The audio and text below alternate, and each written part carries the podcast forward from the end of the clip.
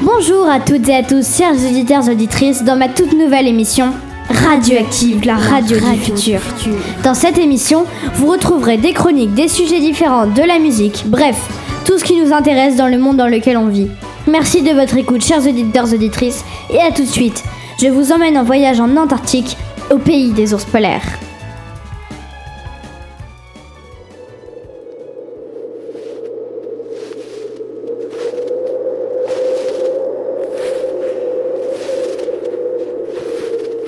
Comme vous pouvez l'entendre, nous sommes actuellement à Nuuk, la capitale du Groenland. Ici, il fait moins 30 degrés. Les ours blancs, autrement dit les ours polaires, vivent sur la glace, en Antarctique. Malheureusement, elles font. Aujourd'hui, il ne reste que 20 000 à 25 000 individus.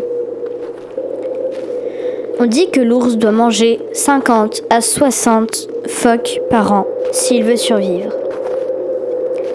Ils sont en train de disparaître. C'est pour ça que j'ai choisi ce thème, pour vous alerter de la situation. Ils sont les victimes du réchauffement climatique.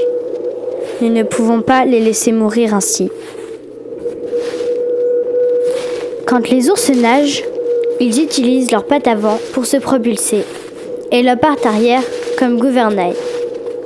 Le pelage se gonfle d'air pour augmenter la flottaison. Sous l'eau, ses yeux restent ouverts, mais les narines, elles, se ferment. Il peut ainsi retenir sa respiration jusqu'à deux minutes, ce qui est énorme pour un ours polaire. Un animal aussi gros, retenir sa respiration aussi longtemps, ça ne doit pas être très évident. Ah, enfin.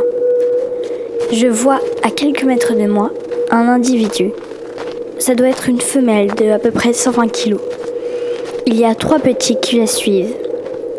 Et je vous propose pour conclure cette chronique d'écouter le cri si particulier de cette femelle ours polaire.